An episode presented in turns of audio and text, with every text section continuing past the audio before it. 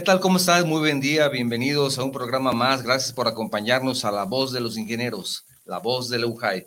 Estamos transmitiendo de manera simultánea y en vivo desde la ciudad de Guadalajara, Jalisco, México, por medio de las plataformas de radio online guanatosfm.net en nuestra plataforma de transmisión y Facebook Live.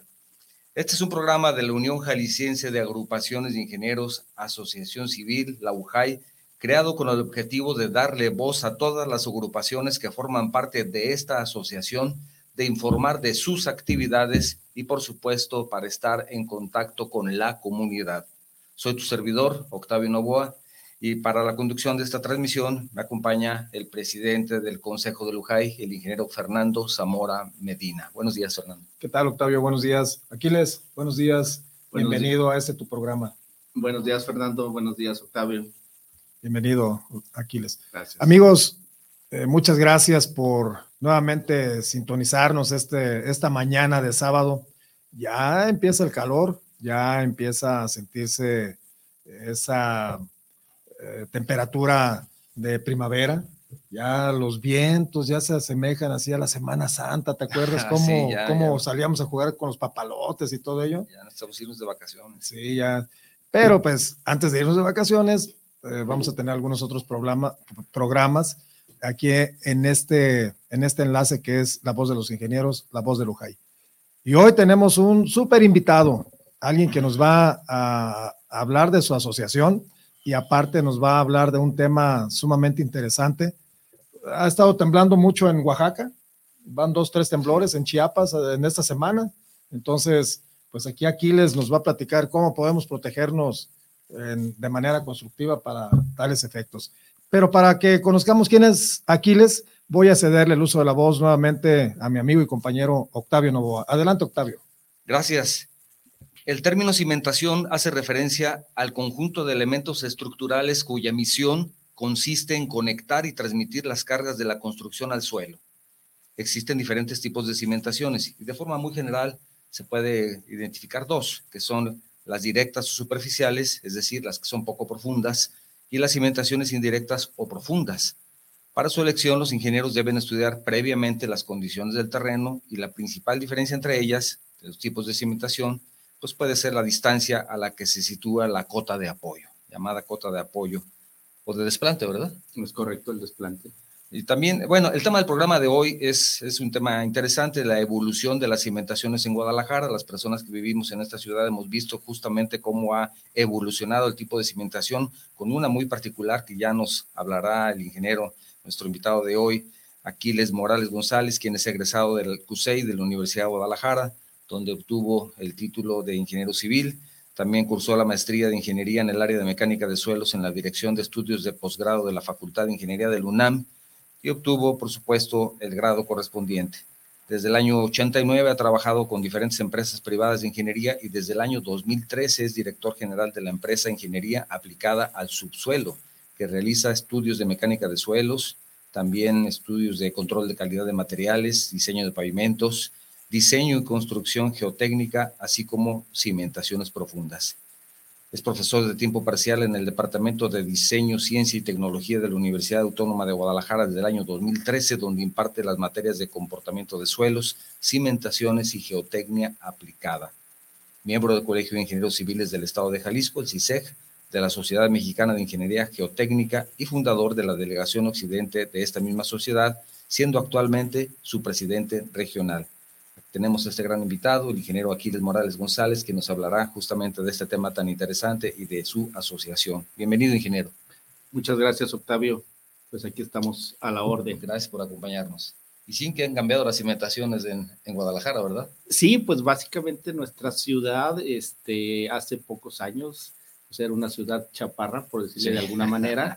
las construcciones eran de tres, cuatro niveles, no pasan de ahí por ahí algún edificio que se construyó, pero últimamente yo creo que a partir del año 2000 es donde realmente eh, hay un cambio en este tipo de estructuras, ¿no? Donde ya empezamos a ver edificios de 5, 10, 20 y hay hasta 40 niveles, ¿no? Esto realmente sí ha sido un cambio relativamente este, en poco tiempo. Este, pues ahí hay una modificación importante en el tipo de construcciones y pues ahorita está de boga los edificios. Así es. Y que viene más, vienen más construcciones de ese tipo. Ayer, ya no hay espacio. No, pues ahora es vertical completamente. Sí, sí. ayer me, me, contactaba por ahí alguna persona que quiere ver alguna asesoría al respecto, pues ya tendremos que platicar luego, Ulises, eh, en ese tenor de que quieren empezar un desarrollo en el sur de la ciudad. Pues bueno, pues ya, ya nos adentraremos en las cuestiones ingenieriles para, para asesorar y, ¿por qué no? Pues hacer hasta negocios con ellos, ¿no?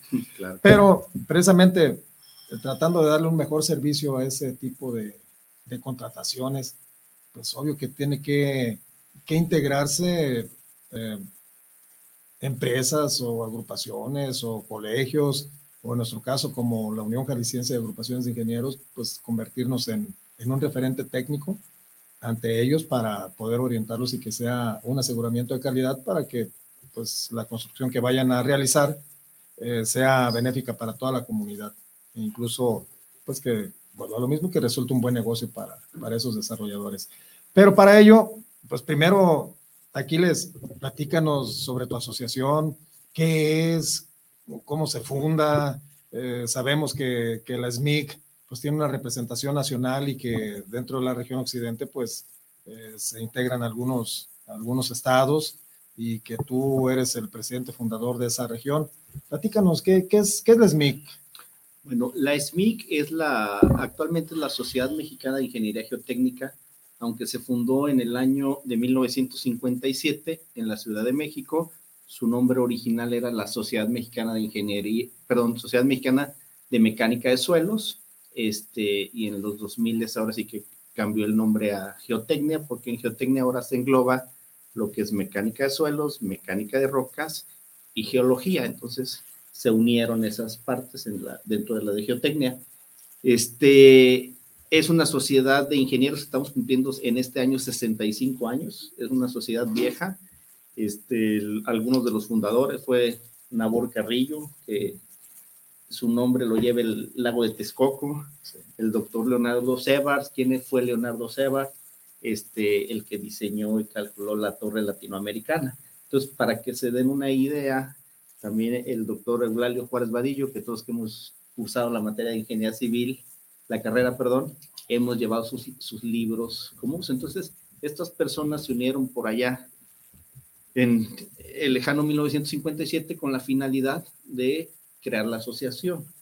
Y posteriormente, bueno, dentro de los crecimientos del propio país, eh, hicieron las delegaciones regionales. La de, la de Jalisco Occidente este, se funda más o menos en el año 2000. No fui el único fundador, hay muchos fundadores. A mí me tocó este, formar parte de ese esfuerzo, pero somos como 20 los que fuimos en su momento los fundadores. Este, ya como región occidente que alberga el estado de Jalisco, Colima y Nayarit. Entonces, este, y pues nosotros ¿Qué nos dedicamos? Pues prácticamente a promover el estudio de, del suelo y, este, y ahorita, bueno, por los trabajos de ingeniería civil, que donde intervenga el suelo, pues ahí es donde nos toca participar. Oye, fíjate, Jalisco, Colima y Nayarit, toda una franja sísmica súper fuerte. Así es, así es. Según la CFE, la región más este, de alta sismicidad. Sí, aunque no, digo, por el mismo tipo de suelo, pues no es como, como en la Ciudad de México, que se sienta esos efectos tan, tan fuertes o, tan frecuentes como estamos platicando ahorita, ¿no? De Oaxaca o de Chiapas. Sí, bueno, básicamente este, el subsuelo de la Ciudad de México tiene una particularidad, al ser arcillas, tiene unos fenómenos que son amplificaciones, es como si usted tuviera un flan en una gelatina, le pega y se va a amplificar. Sin embargo, los suelos de, la zona metropolitana de Guadalajara, este, ahora sí que la Guadalajara de hace 50 años no es la misma que la actual. Realmente ya ahorita nuestra área metropolitana de Guadalajara, en un principio se decía, no, solamente tenemos los jales y no hay problema, que sí ha habido problemas, también hay que aclararlo y este, las torres de catedral son el testigo. Por ahí un colaborador de nosotros, Salvador Lascano, tiene buen escrito de cuando los sismos tumbaron las torres de catedral de aquí de la zona metropolitana y estas últimas torres pues ya han resistido los sismos, pero sí el área metropolitana ya ahorita abarca todos los tipos de suelos, ¿no? Si vamos hacia Tlajomulco, ya va a haber diferentes tipos de suelo, Tonalá, pues hay roca, entonces realmente ya el mito de que Guadalajara no tenía problemas de suelos ya quedó en el pasado, por lo mismo que se ha expandido la, la zona metropolitana. ¿Ves qué interesante es este tema, Octavio? Amigos, pero no comamos ansias, ya nos adentraremos a puntos específicos de ese, de ese tema. Oye, Aquiles, eh, bueno, ya, ya nos das el antecedente histórico de la SMIC, pero ¿cuál es el objetivo operacional que tienen? O sea, capacitan, eh, obvio, pues tienen que integrar a, a más socios. ¿Qué, qué, qué requisitos eh, tienen para que se puedan integrar a tu asociación? Bueno, básicamente la sociedad sí es promover el conocimiento de ingeniería geotécnica, este, requisitos normalmente ser, la mayoría somos ingenieros civiles, sin embargo, también este, todos los que tengan que ver con ciencias de la Tierra, geólogos, geofísicos, también forman parte. Este, ahí hay que llenar un formulario, está en la página de la sociedad, que es, este, ahorita se las pasamos, y este, que te firmen unos asociados y efectivamente cada mes hay cursos. Ahorita con lo de la pandemia, la mayoría de los cursos están llevando online y todo es capacitación. A final de cuentas, eres miembro y vas a tener acceso. Se tiene una revista que se publica este, bimestralmente. Es la revista Geotecnia. Esa revista ahorita está, eh, va, va, a tener una nueva época y se va a ir a lo digital. Entonces, este, tenemos un acervo como una biblioteca a la cual al ser tu miembro tienes acceso a todos esos libros que de repente son difíciles de conseguir. Ahí está el acervo cultural de la misma sociedad y este y bueno, como cualquier asociación se paga una cuota simbólica anualmente y este y todo mundo este es bienvenido, ¿no? Sí, conozco algunos integrantes de, de tu agrupación y, y pues gozan de un gran prestigio profesional y moral. Eh, por lo tanto, pues, digo, la, la, Sociedad Mexicana de Ingeniería Geotécnica, pues está muy bien, muy bien respaldada. A nivel nacional, pues obviamente que también eh, sabemos de sus esfuerzos y de toda su, su influencia que tiene, pues claro que, que vale la pena eh, si eres afín a, este, a esta especialidad de la ingeniería, pues no dudar en integrarse con ustedes. Eh, algunos cursos que, que, promuevan, Aquiles. Sí, miren, este año está por hacerse el curso de peritos en geotecnia. Hay otro curso que la especialidad de túneles y obras subterráneas. Este, también vamos a tener el, el curso de, bueno, de licuación de arenas, que es un fenómeno particular, y análisis sísmico, ¿verdad? Entonces, este, ahí son, normalmente hay un curso por mes al cual se pueden inscribir. Obviamente como socio pues tienes algunos descuentos. Claro. Para, asistir. ¿Esos cursos están avalados por únicamente por la sociedad o, forma parte también de las eh, de los hologramas de la Dirección de Profesiones del Estado, de la SEP?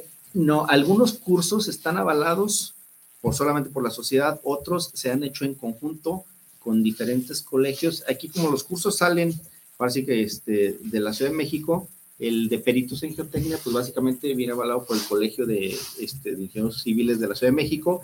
Sin embargo, con los colegios locales se, se han hecho algunas colaboraciones, ¿verdad? Este, y desde la Sociedad Internacional de, de Mecánica de, Suelos también este, tienen ese Y hay otro instituto que es el de Cimentaciones Profundas, el DFI, también este, ellos vienen una vez al año y hacen un curso de cimentaciones profundas.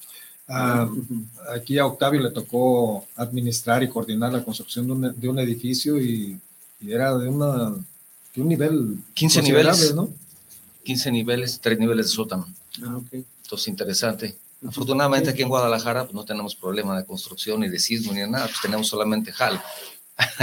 No, no, sí, sí, hay problemas, estas nuevas construcciones ya todas Claro, claro. No, en este caso, bueno, ya es desde hace algunos años muy frecuente ver ese tipo de excavaciones y sobre todo de consolidaciones por medio de los anclajes laterales, ¿verdad? Que antes no lo veíamos. Hacer esa excavación que vamos poco a poco consolidando taludes y después hacemos la, la colamos y empezamos a, a, excavar hacia abajo y empezamos a hacer esa construcción descendente. Así es. Llegamos a la base y luego vamos para arriba otra vez. Y bueno, estamos hablando de un lugar donde efectivamente hay esos jales, pero también hay sorpresas. Hay algunos edificios, por ejemplo, en Andares, en donde encontraron mantos freáticos a una profundidad, digamos, no sé, 15 metros, y donde decían, no, es que aquí no hay agua, pues se encontraron un río. Entonces es importante esos estudios previos porque definitivamente podemos tener sorpresas, ¿verdad, ingeniero? Sí, a final de cuentas el estudio geotécnico pues es como, este, te va a ayudar para poder diseñar una cimentación y efectivamente, este, cuando hablamos de aguas superficiales, aguas subterráneas y el nivel de aguas freáticas, a veces se confunden esos tres términos. Entonces, sí, aquí en la zona metropolitana es muy común que tengamos lo que nosotros denominamos son aguas colgadas o veneros que están a poca profundidad, porque el, verdadero nivel de aguas freáticas está a más de 50 metros de profundidad. Si nos vamos a la definición correcta de nivel de, de aguas 50 metros. por debajo del nivel freático. Entonces, todas las aguas. eran veneros los que encontraron. Son veneros y son todos que, bueno, hay por Avenida Patria que hizo este, hacia la zona de los Colomos, por ahí hay muchos que van hacia, que alimentan esos... Este, ahí hubo cierta confianza y a veces pensamos que no hay ningún problema, mira, mi vecino construyó, no tuvo ningún problema. Ahí pasó eso. El edificio de enfrente, los edificios que están a los costados, construyeron, no tuvieron ningún problema. Y ellos a 50 metros encontraron los veneros, que les costó muchísimo poderlos controlar para precisamente desplantar su edificio. Entonces, yo creo que a veces, incluso los mismos ingenieros, que no somos los profesionistas en el ramo como ustedes, que somos civiles comunes y corrientes, de pronto decimos... Civiles de a pie. Civiles de a pie. ¿Para qué queremos un estudio que nos va a costar 5 mil pesos? Nos asustamos, Nos va a costar 50 mil uno, pero la inversión es de 40 o 50 millones de pesos, ¿verdad? y no queremos pagar 50 mil porque se nos hace mucho y terminamos pagando unos cuantos millones para poder controlar esos veneros y poder desplantar nuestro edificio.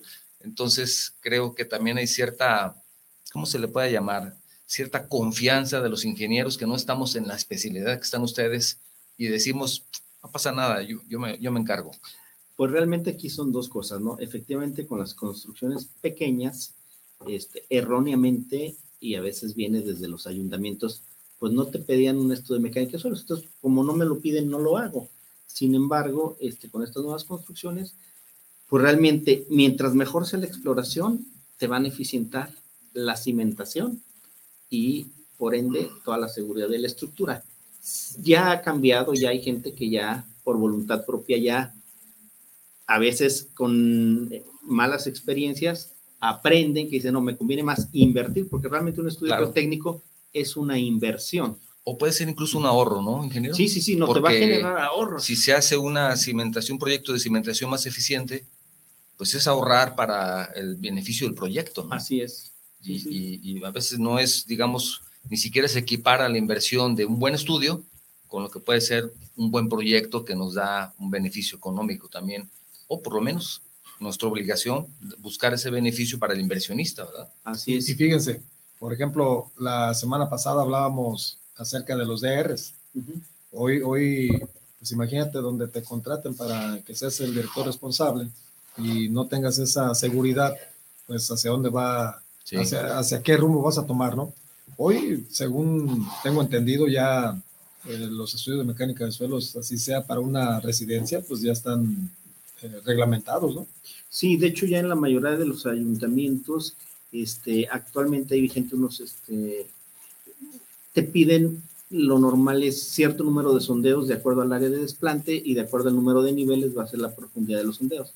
Se está trabajando en una actualización de los reglamentos que se está generando para que sea del área metropolitana, porque ahorita están cada municipio es independiente en cuanto a su reglamentación en esta área del conocimiento, sin embargo se está buscando el homologar porque precisamente ya cambiaron los tipos de suelo, entonces ya no se vale nada más de un tipo de pruebas, ¿no? Por, esta, por esto mismo. Pero también los que conocemos la zona, de pronto decimos, bueno, si estoy en el poniente, ya de manera automática pensamos, vamos a encontrar arenas. Que si es cerca del Cerro del Coli, pues no hay ningún problema, va a ser un terreno suave, donde tenemos una excavación que va a ser sencilla, y de pronto lo asumimos así. Si hablamos de tonalá, decimos, no, ahí sí hasta hacer el drenaje me va a costar porque va a ser pura roca. y, puede ser que esa, a lo que yo me refería, esa confianza a lo mejor nos lleva a tener ese tipo de descuidos, ¿verdad?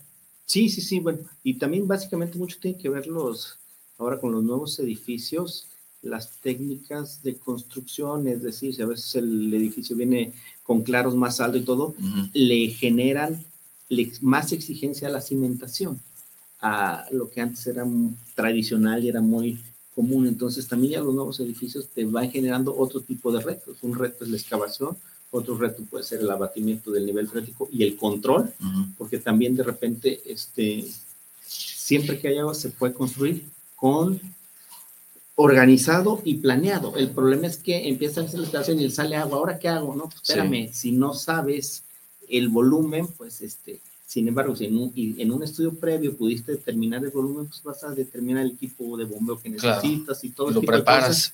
y te agarra preparado desde el costo hasta... Y no andas corriendo en la mañana a ver quién te presta una bomba para sacar el agua que nunca se termina. Así es, una bomba de dos caballos que no le va a hacer nada. Estás sacando el agua y, y, luego llega el ayuntamiento porque estás tirando el agua a la calle y ahí empiezan los, conflictos, ¿no? También hay que ver a dónde llevas esa agua. Sí, bueno, ahí es, este, la realidad es que ahí es un problema legal porque a veces el organismo operador del agua dice, para mí es muy poquita agua, yo no le puedo hacer nada, y después como el agua es propiedad de la nación, no la puedes tú explotar como para decir, bueno, yo la uso. La dejo para mi edificio. La realidad es un problema porque, o sea, si la dejas para tu edificio, es algo ilegal porque no tiene la concesión de agua. Así es. Si la tiras a la calle, es un ecocidio realmente, este, pero sí, ahí es una laguna de la ley que hace falta normal. ¿Qué vas a hacer con esa agua? Porque este, ahora sí que a veces el constructor se queda en medio de que, bueno, si la tiro, pues todos los vecinos se van a quejar y hasta yo me quejaría, ¿no? De que como, o sea, tenemos algo,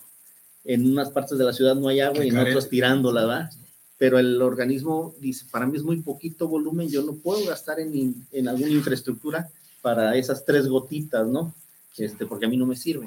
Y la autoridad federal dice, a ver, el agua es mía, entonces no puedes, y sí se complica. Sin embargo, en algunas de las construcciones que nos ha tocado eh, supervisar, hemos encontrado esos niveles hasta muy, muy superficiales. Y sí, es, una crisis fuerte en la construcción, pues el estar controlando ese, ese flujo y tirarlo, pues sí, es un ecocidio, ¿no?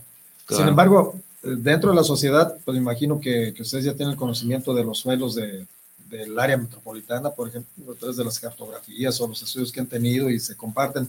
En la sociedad, me imagino que eh, deben estar integrados pues como personas físicas, pero cada persona física debe tener su laboratorio. Sí, hay, hay, gente que se dedica a la academia y que está en las universidades, hay empresas privadas que dan el servicio de asesoría y que hacen estudios, y también hay empresas que se dedican a la construcción geotécnica. Ahora sí que somos, esos son los tres grandes rubros, ¿no? La academia, empresas privadas y las, este, y las de construcción. Y por ejemplo, a la sociedad le llega alguna petición de, de realizar algún estudio y ustedes lo derivan hacia sus afiliados? Este, cuando les llega como solicitud, se les invita a los afiliados. La sociedad como tal no, este, no emite estudios, no emite opiniones, sino te recomienda quién de sus asociados te pudiera ayudar dependiendo del problema que quieras cubrir. Muy bien, muy bien. Me gustaría, sí, me gustaría recordar el número telefónico para las personas que quieran comunicarse, enviarnos un mensaje. Tenemos un número disponible de WhatsApp que es el 3329 52 55 22. Lo repito, 3329 52 55 22. Si tu mensaje es de fuera de la República Mexicana, recuerda que debes de utilizar el prefijo 521, porque este programa no, no solamente se escucha a nivel local, sino se escucha a nivel internacional. Cualquier persona del mundo puede estar escuchándonos en este momento. Y si estás en los Estados Unidos y quieres escuchar el programa por medio de una llamada telefónica, también puedes marcar el 425-394-7097, llamada sin costo para ti, y de esa forma te enlazas de manera directa al programa. Tenemos algunos mensajes, Fernando, si quieres que los veamos de una vez. O claro que sí, Octavio. Un poco más adelante. Adelante, vamos. Muy bien. El ingeniero Abel Ramírez, saludos desde Jarretaderas Nayarit, saludos colegas de La Voz de los Ingenieros. Gracias, Abel. También Mariana Sib, saludos para su programa, ingeniero Novoa, ingeniero Somora, también a su invitado desde Calquiní, en Campeche. Gracias. El ingeniero Rodrigo Santos, saludos desde la Ciudad de México para la voz de Leujay, la voz de los ingenieros. Un gran saludo. Gracias. Andrés Rodríguez, saludos desde Chetumal para su espacio, la voz de la ingeniería. Primera vez que los escucho. Espero que no sea la última. Gracias, Andrés. Leónides Ruiz dice, saludos, éxito en el programa y en los próximos. Felicidades.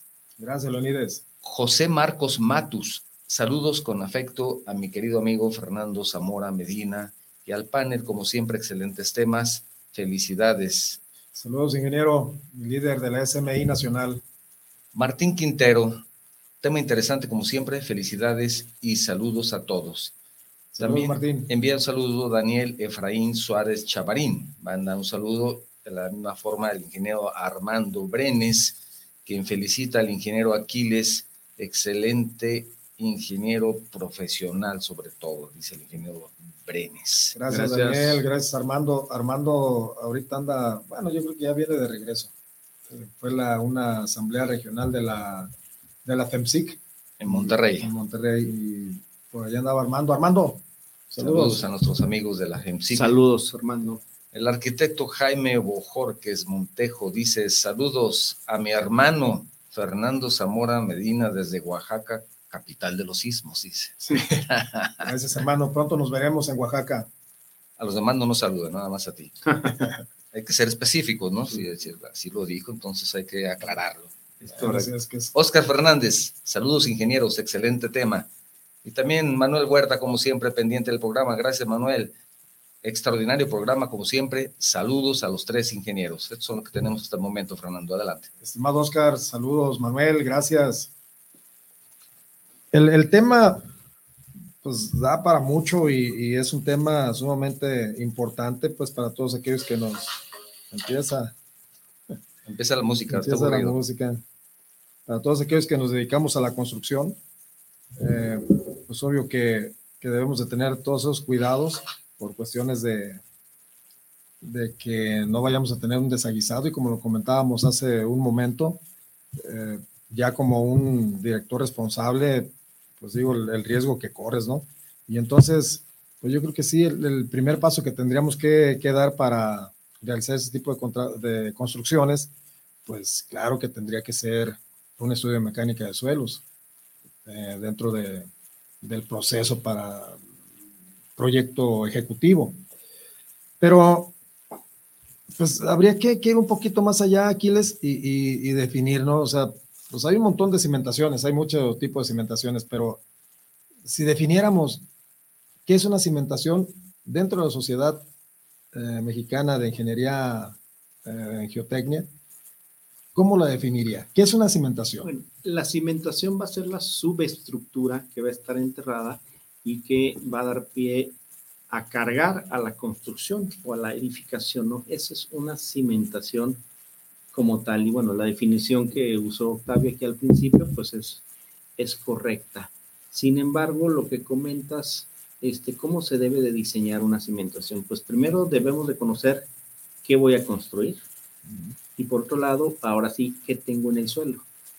Este, comúnmente, a veces se hacen los estudios mecánicos de suelos y no se da seguimiento al diseño de la cimentación.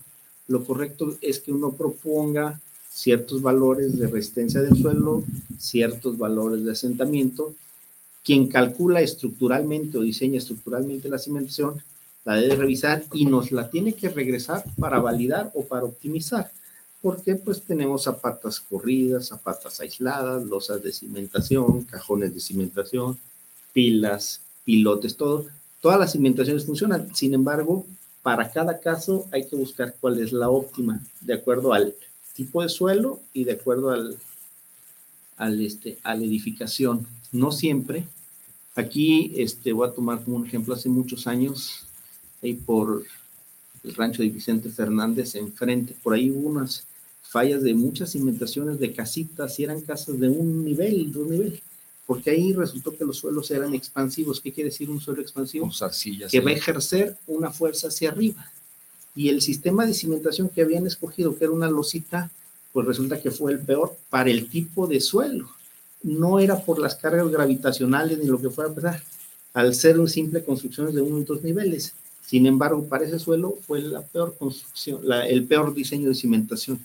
Y bueno, tuvieron muchos problemas. Entonces, a veces todas las cimentaciones funcionan así, pero la idea de consultarnos es cuál es la que te funciona de acuerdo a la ubicación geográfica y de acuerdo, porque también, volvemos al mismo, no es lo mismo diseñar una cimentación para Puerto Vallarta, ahora sí con coeficientes sísmicos muy elevados, a otro, a otro donde mis problemas sean asentamientos, ¿no?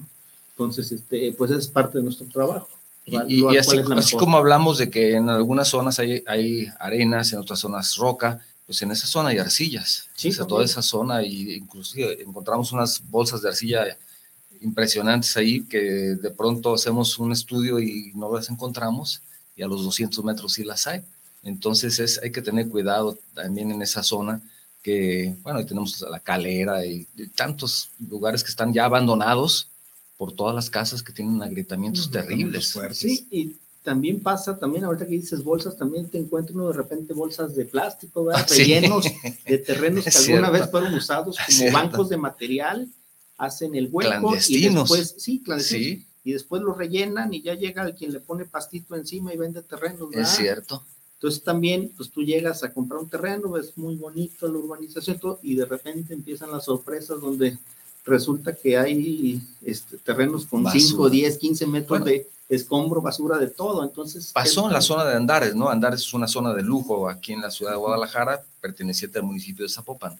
Ahí encontraron también ese tipo de rellenos, si no mal lo recuerdo. ¿no? Más pegado, no precisamente Andares, sino más pegado hacia el periférico, por así decirlo. Algunos desarrollos sí. sí tuvieron y también Puerta de Hierro, algunos tuvo. Es cierto. Por ahí hay un, hay un libro de cauces rellenados, también es otro problema, los cauces rellenados, que en su momento, este, ahora sí, cuando yo era chico, también eh, en el Arenales Tapatíos, era un gran tiradero y ahorita es una colonia, entonces dices, oye, si aquí había un hueco de más de 20 metros de profundidad y ya no existe. Entonces, todas las zonas urbanas no es nada más de Guadalajara. Claro. Pasa eso, ¿no? Este, explotan material y de lo más cercano es el que me conviene y después esos huecos pues los rellenan. Entonces también es parte de, aunque no son suelos nativos, este, pues también necesitamos conocer qué, qué se tiene ahí. Atrás del Cerro del Tapatío, ¿no? También. También. Pues, eh, ese es el, el Oyanco, ¿no? el que, pues ya no hay Oyanco. Pues ya no, no, pero pues yo recuerdo que ahí era las, es las juntas, es la colonia de las juntas también hacia el sur de, de nuestra ciudad era un barranco. y, y, pues sí lo empezaban a rellenar con basura, pero ahora con lo de la línea 3, lo, aprovechan todas esas excavaciones y van y rellenan ese Ollanco. Ya hoy, hoy este, pues ya está es colonia, ¿no? Ya, ya construyeron sobre ello. Pero por ejemplo ahí, ¿cómo, cómo diseñar una cimentación si es un relleno no, no compactado, nomás llegaban los camiones y vamos, y vamos a, descargar, y ahí pudiéramos, pudiéramos, de acuerdo a esos estudios, determinar y también definir qué es una cimentación superficial, como lo decías en las, en las áreas de donde hay arcillas, que por desconocimiento o por, o por falta de ese estudio, pues los, la autoconstrucción nos llevó a ese estilo, ¿no? Yo construyo así, o, o los mismos desarrolladores que por abatirse algún costo adicional, construyen esas planchas de concreto y, realmente pues sin conocimiento de, esa zona porque eh, las grietas que se generan ahí pues hay algunas que llegan hasta 10 centímetros cuando estamos en, estiaje y cuando estamos en temporal de lluvias pues es sumamente chicloso. Pero por ejemplo en el caso de lo yanco, bueno, ¿cómo le harías? Cuando tengamos materiales este, o rellenos, nosotros los denominamos rellenos no controlados, ¿verdad? Quiere decir que este, bueno, hay que ver en el tiempo porque a veces los materiales sufren algunos recomodos. Sin embargo, también la cimentación, dependiendo si es una estructura de un nivel, dos niveles, va a tener cierta profundidad de influencia, ¿no? O qué quiere decir que esa descarga a, no sé, si fuese una casa de un nivel, pues después de los cinco metros ella ya no se entera qué le está pasando. Entonces también hay que determinar eso que nosotros llamamos bulbos de presiones, hasta dónde, hasta qué profundidad se disipan. Y después, bueno, va a haber alternativas de retirar el material, obviamente. También existen actualmente cimentaciones alternativas, que dentro de esas cimentaciones alternativas es el mejoramiento del suelo. Esos mejoramientos es, bueno, en este caso si es pura basura, pues obviamente no hay mucho, no hay mucho que mejorar, no es la, la sustitución, pero en otros casos se pueden hacer inyecciones o algún mejoramiento para poder desplantar, pero precisamente para llegar a una solución, pues necesito conocer primero qué hay ahí abajo. Aquí el problema, lo que es que a veces se empiezan sin saber qué hay abajo, suponiendo que no va a haber problemas. Entonces es cuando tristemente, pues aquí en la zona metropolitana sí hay, hay diferentes casos, ¿no? Hay por la colonia monumental también hace algunos años hubo problemas y... Sí. Sí, sí, Ingeniero, ¿y hasta qué punto somos reacios para adaptar o adoptar, más bien dicho, nuevas tecnologías? Porque a mí me parece, y por supuesto es una opinión sin ser experto y te pediría que me corrijas si estoy equivocado, pero en esta zona poniente en donde tenemos subsuelo con arenas, me parece que es muy conveniente utilizar un sistema conocido como top-down. Y aquí no queremos adoptarlo. Seguimos construyendo hasta llegar al nivel de desplante y otra vez vamos para arriba cuando podríamos tener por ese tipo de suelo me parece que algunos beneficios en el sentido de que puede ser más rápido ya estar construyendo los, los pisos sobre nivel. Entonces, ¿somos un poquito reacios en adoptar esas nuevas tecnologías o, cuál es tu punto de vista en ese sentido, ingeniero? Este, somos muy tapatíos. Somos muy tapatíos. Este, sí. definitivamente muchas veces sí uno se enfrenta con clientes de que no, es que llevo 30 años haciéndolo de esta manera, entonces no ve el por qué voy a cambiar hacia ahora. Realmente cuando dan oportunidad de hacer una exposición plena y completa de algún sistema, sí es, viable. También se han utilizado aquí cimentaciones este, modernas, ¿no? En, en algunos proyectos. Pero aquí tenemos nosotros un, un pequeño inconveniente que muchas veces los clientes a quien le dan todo el crédito es el ingeniero estructurista. Aunque el estructurista tiene que ver del suelo hacia arriba, no del suelo hacia abajo, salvo el diseño estructural. Entonces a veces este, hay cimentaciones que pueden ser optimizadas, pero pues no, no hacen mucho caso. Pero realmente ya ahorita hay muchos estructuristas jóvenes que están plenamente abiertos y discutimos y revisamos una cimentación entre, ahora sí como de un lado a otro nos la pasamos en las revisiones y se llegan a cosas muy interesantes, ¿no? Pero, pero sí somos entonces un poquito. Sí, somos un poquito, sí, sí. Digamos, me pareció muy bien esa definición. Somos tapativos. fíjate, yo, yo, creo que por sentido común, ¿no? Eh, aunque lo hemos visto, pues que en, ese, en esos esquemas de la autoconstrucción, pues, pues por falta de conocimiento no, no llegamos a esos niveles. Pero pues una cimentación va a depender mucho del tipo de suelo, del tipo de construcción que se vaya a realizar o de las dos. Así es. Sí, así es así, Y entonces ello, ello nos habrá de llevar a que pensemos en, en cómo vamos a diseñar una cimentación. ¿Cómo la diseñarías? Bueno, primero teniendo como base, ya que sé qué tipo de suelo es y el tipo de estructuras, pues empezamos este, con un primer sistema, ¿no? Yo les digo a los muchachos en la universidad, imagínense, este, ¿qué pasa si un día ustedes andan de botas y caminan mucho? Pues se van a cansar, a diferencia de cuando andan con unos tenis y ustedes pesan lo mismo. ¿Cuál es la diferencia? El zapato, o sea, la cimentación.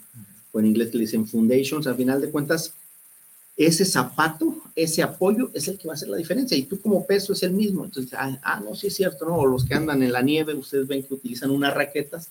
A final de cuentas es cómo se reparten esos, esos esfuerzos, cómo se distribuyen. Entonces, a final de cuentas es lo que queremos hacer una distribución. Por ejemplo, la, una losa de cimentación es muy buena, pero de repente llega a ser muy costosa en terrenos muy grandes o en edificios muy grandes. ¿Por qué? Para que sea lo suficientemente rígida, pues ya empieza a pedir espesores muy grandes y contratraves y todo, hace como un waffle muy grande, entonces ya, ya no es la mejor cimentación. Entonces, cada uno tiene su, este, su que ver, pero este, bueno, no sale la, el diseño de cimentación no sale a la primera, ¿no? Es este, ver alternativas y este. Y, fíjate, Aquiles, yo recuerdo cuando inicio mi, mi actividad profesional eh, como supervisor de, en una empresa AAA, donde se hacen algunas eh, columnas, se construyen algunas columnas y obviamente para racks de tuberías y, y pues obvio que se llega el momento de, de, la zapata, ¿no? De la cimentación. Pero cuando se hacía ese, ese diseño, que llegaba el laboratorio y me entregaba el, el, el dictamen o el estudio para pues precisamente construir la cimentación, decía que por la capacidad de carga debíamos de tener eh, cierto espesor de suelo mejorado y ya de ahí desplantar la zapata, etcétera. Entonces, pues también tenemos que partir de ahí, porque estás comentando ahorita que, que, en ocasiones ya las cimentaciones se vuelven tan robustas que no es económicamente factible. ¿Qué es la capacidad de carga? ¿Qué tanto influye? Bueno, la capacidad de carga es un valor que todos los geotecnistas, a final de cuentas, lo, para el diseño de cimentación, necesita el calculista un valor numérico. La realidad es que la capacidad de carga no es un valor intrínseco del suelo, sino es una, quien te da ese valor es la combinación de los, de la cimentación, de la profundidad de desplante y del tipo de suelo, obviamente, ¿no? Porque nosotros al suelo le medimos sus resistencias al esfuerzo portante, básicamente. Entonces, por ahí hay algunas formulitas para llegar a, esos valores. Y hay diferentes ecuaciones para llegar a valores de capacidad de carga, que es lo que se toma como la resistencia del suelo. Es decir, si yo digo que la capacidad de carga es de 15 toneladas por metro cuadrado, pues se supone que la zapata que yo diseñe no va a, sobrecargar o no va a pasar ese límite, ¿verdad? Si lo llegara a pasar, se supone que tendría yo algún problema de, de asentamientos o, o, un punzonamiento. O la realidad es que eso que es la capacidad de carga no es solamente del suelo, sino es la combinación de esos factores. Fíjate, y eso nos lleva, y ven nada más acá al maestro, cómo, cómo una cosa nos va llevando a otra. Y, hablas de los asentamientos. Entonces, estamos hablando de esas cimentaciones y, y determinas esa capacidad de carga ¿Qué cimentación puede evitar esos asentamientos? Este, bueno, ahí tendremos que ver, este, siempre va a haber algún asentamiento y tendríamos que conocer nosotros, de acuerdo a las descargas, nosotros estimamos ese asentamiento. Si el valor del asentamiento está dentro de lo tolerable o dentro de los reglamentos, no hay ningún problema. El problema es cuando se sobrepasan esos valores. ¿Qué quiere decir? Ahí es algo que en los reglamentos se menciona como condiciones de servicio. En pocas palabras, no se cae, pero ya es incómodo. Ya una puerta no abre, ya empieza a haber problemitas generados por asentamientos. Sí, y, este, pues todo ello, amigos, nos lleva a, que tengamos esa visión de, de la importancia de tener un estudio de mecánica de suelos para poder diseñar una cimentación y poder tener un control de calidad en la construcción que tengamos que realizar.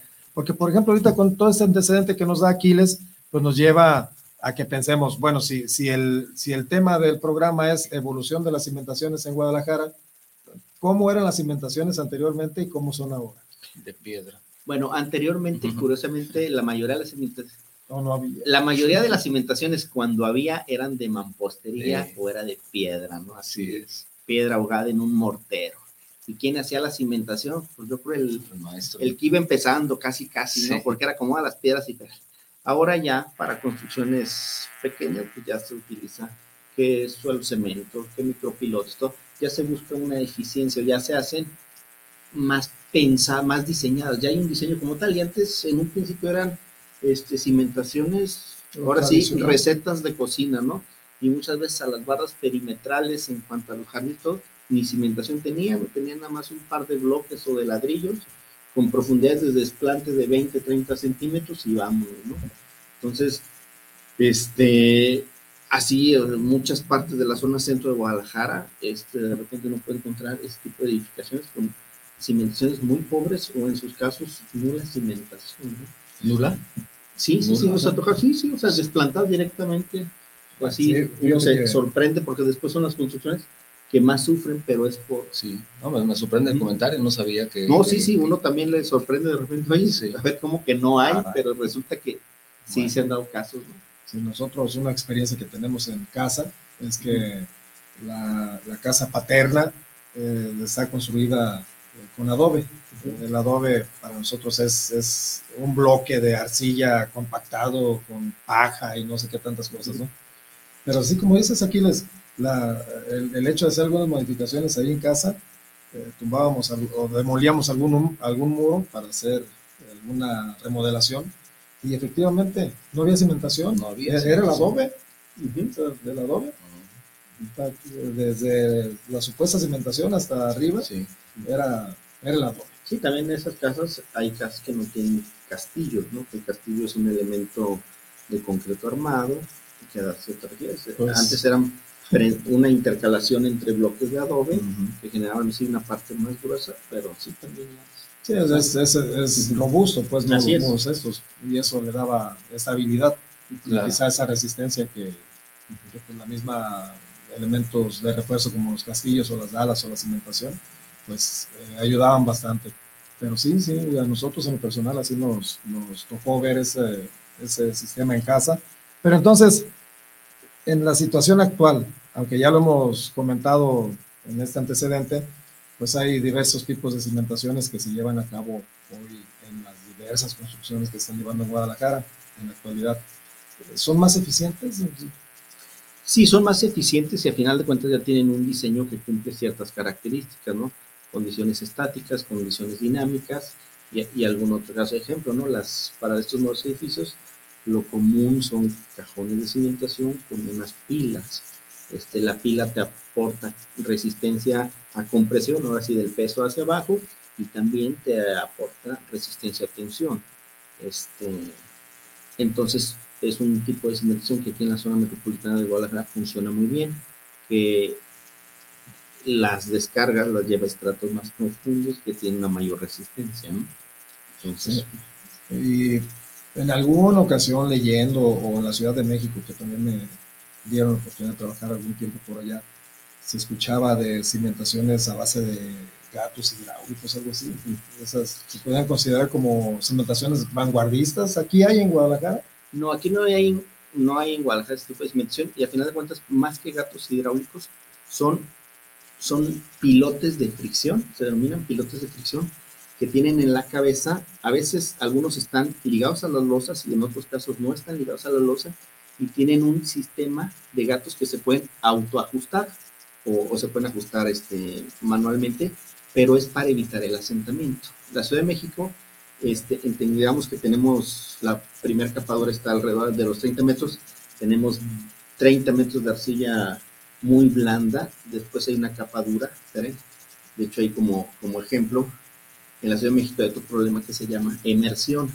¿Qué quiere decir? Que la cimentación llega a una capa dura la cimentación o el edificio ya no se mueve y lo que se está hundiendo es lo que está a los lados.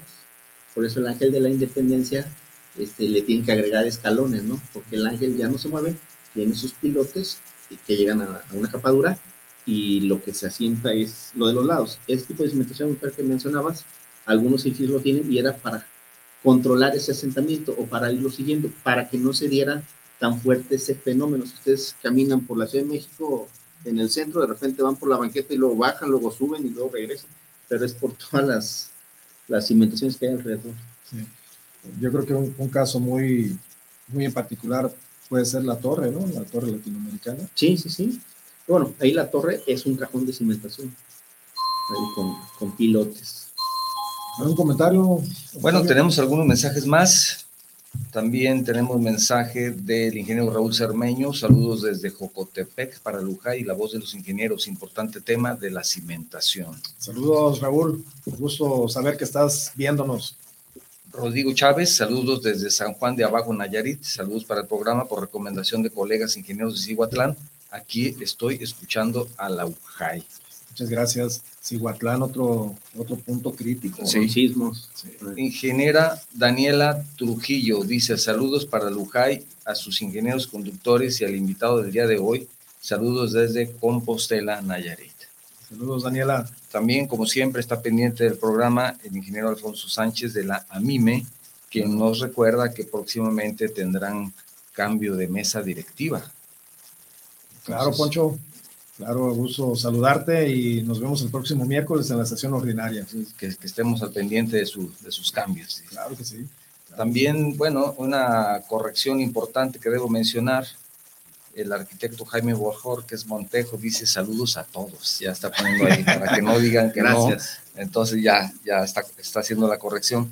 Pero es que soy, soy, un poco envidioso, por eso el arquitecto, no creas que por otra cosa. Fíjate que eh, el arqui en Oaxaca es uno de los, es el primer presidente del Colegio de Arquitectos de allá de, Oaxaca y aparte pues está muy inmerso en la situación de los directores responsables y hoy ha estado muy al pendiente por la cuestión de los sismos. Hermano, sabes que en Jalisco cuentas con nuestro apoyo.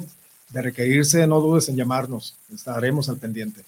Y gracias, por, por supuesto, por estar pendiente del programa. Eduardo Robles González, felicidades por el programa, saludos a todos en el panel, también Marcela Apreciado. Saludos, Eduardo. Dice, saludos ingenieros, un tema que lamentablemente vemos que muchas veces se escatima en la inversión de un buen estudio.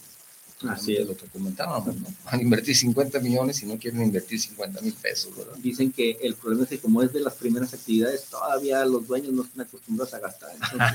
ya cuando están en la carpintería y en acabado, ahí sí, pero luego ya, ya termina. Pero en un principio, ahora sí que nos toca este, ser de los primeros gastos y ay, como que todo, en un principio les duele. Hace unos días estuve en una reunión con el presidente del Colegio de Ingenieros Civiles de Puerto Vallarta. Tuve la oportunidad de que estuvo aquí en Guadalajara, le mando un saludo al presidente y, y platicábamos. Y precisamente, fíjate, eh, él hablaba de Puerto Vallarta, de cómo se vino la avenida del río, ahora en la tormenta esta pasada, y, y, me decía cómo, cómo los puentes, dice, yo no sé por qué se volteó, dice, se supone que estaba eh, con la resistencia adecuada, pero pues nunca se esperaban que viniera eh, dentro de esa, de esa avenida un montón de, de troncos. Y se pegaron, llegaron al, al, al, nivel del puente y lo volteó, dice.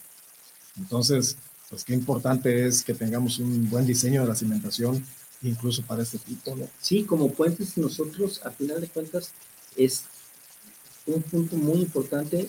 Necesitamos conocer cuánto el, este, el problema de la socavación y hasta dónde pueden llegar a generar ese problema, porque si yo, el puente no pesa tanto, si la cimentación es muy somera, pueden pasar estos efectos. Entonces, ahí más que la resistencia o que la capacidad de carga de los asentamientos, es a qué profundidad ya tenemos, este, no tenemos arrastres que el río ha traído, porque sí, algunos puentes este, fallan por eso, ¿no? Porque los desplantan dentro del mismo arrastre, viene una, una avenida extemporánea o ahí con un periodo de retorno un poquito mayor y se lo lleva con la cimentación íntegra. Eso fue en Puerto Vallarta. Sí, no, no. Pero aquí en, en Miramar o en San Gabriel, ¿cómo se llama? sí, en San Gabriel. Para Sayula, sí, sí, adelante de Sayula, San Gabriel se vino todo esto y aunque no, no derrumbó puentes, pero por ejemplo aquí en, en Zapopan, pues demolió casas, demolió avenidas, hizo socavaciones muy fuertes.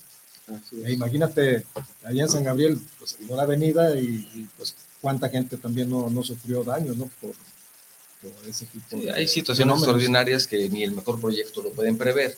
Sin embargo, siempre hay, me parece que lo más importante, hay que consultar siempre a un profesional y a un experto y no escatimar en ningún tema de una construcción, no solamente la cimentación, sino pasa lo mismo en la estructura, pasa lo mismo en una buena obra eléctrica. Lo importante es buscar a los profesionales en el tema y sobre todo, si tienes alguna necesidad, acudir a agrupaciones como UJAI, en donde les pueden dar una recomendación si buscan a algún, alguno de las eh, ramas que están dentro de UJAI o con ustedes en caso de que requieran específicamente un tema, también de ustedes pueden recomendar a un profesional, ¿no? Así es. Tenemos 16 especialidades, entre ellas está la geotecnia. Eh, aquí les sabemos que van a tener un super evento. Platícanos de él. Así es, en este año Guadalajara vamos a ser sede de la trigésima primera reunión nacional de ingeniería geotécnica y de la vigésima segunda reunión nacional de profesores de ingeniería geotécnica. Esto se va a llevar a cabo a partir del día 16 de noviembre hasta el día 19 de noviembre. Este, y sí, nos toca ser anfitriones, del, es el evento nacional. Las, la SMIC tenemos un evento cada dos años, sin embargo el del 2020 este, fue a distancia por cuestiones de la pandemia pero ya este vuelve a ser presencial y pues nos estamos preparando y queremos invitarlos a todos los que puedan asistir ahí en la página www.smig.org.mx, ahí pueden este, descargar toda la información. De hecho, ahorita todavía está, están recibiendo artículos técnicos para, este, para ese evento. Y este, sí. ¿Dónde va a ser? Este, todavía están ahí peleándose los dos hoteles sedes, todavía no lo definimos. No, pero de la ciudad. ¿Va a ser ah, aquí en sí, aquí en Guadalajara. Sí, es aquí en Guadalajara. Inscripciones abiertas, aprovechen costos. Preventa. 50%. A partir del mes de abril. a partir del mes de Preventa. abril. No, bueno, tenemos una expo para lo que les interese. Va a haber una expo con ciertos, este, son 40, y, 40 42 este, locales comerciales, de, están de 3x3, pues para que presenten todos los productos. O si quieren este, ustedes unirse a esta parte de la ingeniería, también los principales proveedores a nivel nacional, normalmente ahí montan sus stand de los productos. También contamos con Expototecnia para los estudiantes, para todas las carreras de ingeniería civil, están invitados. Hacemos un concurso que es la Olimpiada Nacional, donde este, es un concurso de conocimiento de la ingeniería geotécnica. Participan, este, ahora sí que muchísimas universidades este, de todo el país. Con suerte pueden invitar a Enlaces de la Construcción como medio acreditado para cubrir el programa. Claro que sí. La convención. Claro que sí.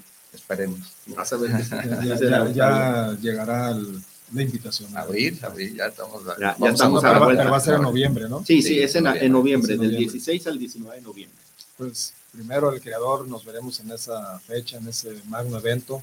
Y Octavio, ¿algún último mensaje? Sí, bueno, tenemos ingeniera Daniela, ya la había mencionado, el ingeniero Rodolfo Mora, saludos desde Caleras, Colima, saludos a la voz de los ingenieros, me interesan todos sus temas, pero más, dice ella, dice él, el ingeniero Rodolfo, cuando hablan de los temas de agronomía.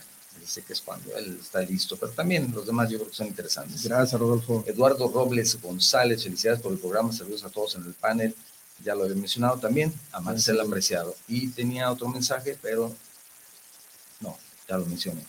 Ya lo mencioné. Bueno, les invito a que se queden un momento más. Empezaremos con enlaces de la construcción, donde vamos a hablar de un tema muy interesante, en donde abordaremos las nuevas tecnologías para la construcción y, y el diseño arquitectónico, que también somos un poco reacios de pronto a adaptarnos a esas nuevas tecnologías y tendremos una invitación para una maestría que se abre en la Universidad de Guadalajara de Ciencias de la, de la Ciudad. Entonces es importante, ya están aquí nuestros invitados. Hablaremos también con el ingeniero Pavel Morales, quien es el director de la inmobiliaria de la Universidad de Guadalajara, Uniterra, que ya, ya veo que ya está aquí pendiente. ¿Qué tal, ingeniero? ¿Qué tal? ¿Cómo están? Entonces los invito a quedarse. Va a ser un tema bastante, bastante interesante. Gracias, Fernando. Gracias, Octavio. Un último mensaje, Aquiles. No, pues solamente agradecerles a ustedes en que nos hayan invitado y este, estamos a la orden, ¿verdad? Ahí está la, página o a través aquí de enlaces.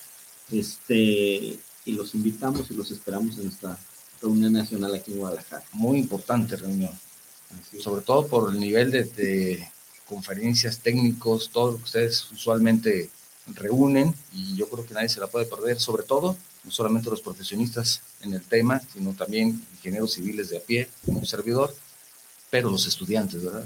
Sí, sí, sí, de hecho los descuentos va a haber precios especiales. a los jóvenes para que vayan. Así es. Gracias, ingeniero. Muchas gracias, Aquiles. Eh, saludos a todos tus compañeros de la SMIC, eh, grandes maestros, grandes amigos, grandes gremialistas y que forman parte de nuestra unión, la UJAI. Antes de cerrar el programa, quiero felicitar a Adrián Jiménez Barba. Eh, él es el presidente del Consejo Consultivo de la Asociación Jalisciense de Ingenieros, Arquitectos, Constructores, Peritos Especializados y Evaluación. Cumpleaños. Adrián, ¿dónde va a ser la fiesta? Pero también. Sí, mándanos un mensaje. Pero también, y ese sí va a tener fiesta. Sebastián Martín Martínez, también cumpleaños. Él es de la MIME. Sebastián, muchísimas felicidades y más tarde nos vemos en tu fiesta. Claro que sí. Amigos, muchísimas gracias por habernos acompañado esta mañana en su programa La Voz de los Ingenieros, La Voz de Lujay. Nos vemos la próxima semana. Y recuerden, hay que cuidarnos y que tengan un excelente fin. Gracias. Gracias. Gracias, ingeniero.